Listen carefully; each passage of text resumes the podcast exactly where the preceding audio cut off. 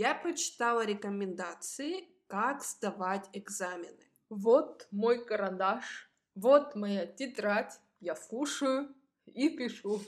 Всем привет! Это Оля. А это Кристина, Слушайте наш подкаст. Ру подкаст.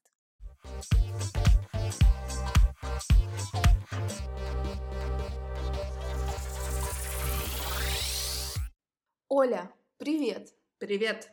У тебя уже были экзамены? Уже два года не было. Нет. Я об экзаменах, где ты не студент, который учит вопросы и рассказывает их, а преподаватель, который слушает. А, поняла. Три дня назад. И кем быть проще? Преподавателем, конечно. Почему? Студентам нужно выучить много вопросов перед экзаменом. Это стресс, ты мало спишь. Вспомнила студенческую жизнь. Ага, это было непростое время. И оно скоро начнется для тебя еще раз. Да, я хочу учиться еще. У меня есть хорошие новости для тебя. интересно. Какие?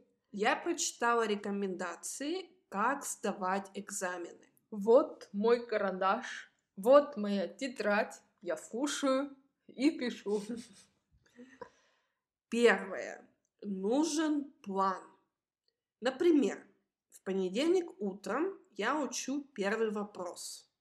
40 минут я читаю учебники, 20 минут отдыхаю. Днем другой вопрос. Ага, ага, поняла. Еще нужно спать 7-8 часов.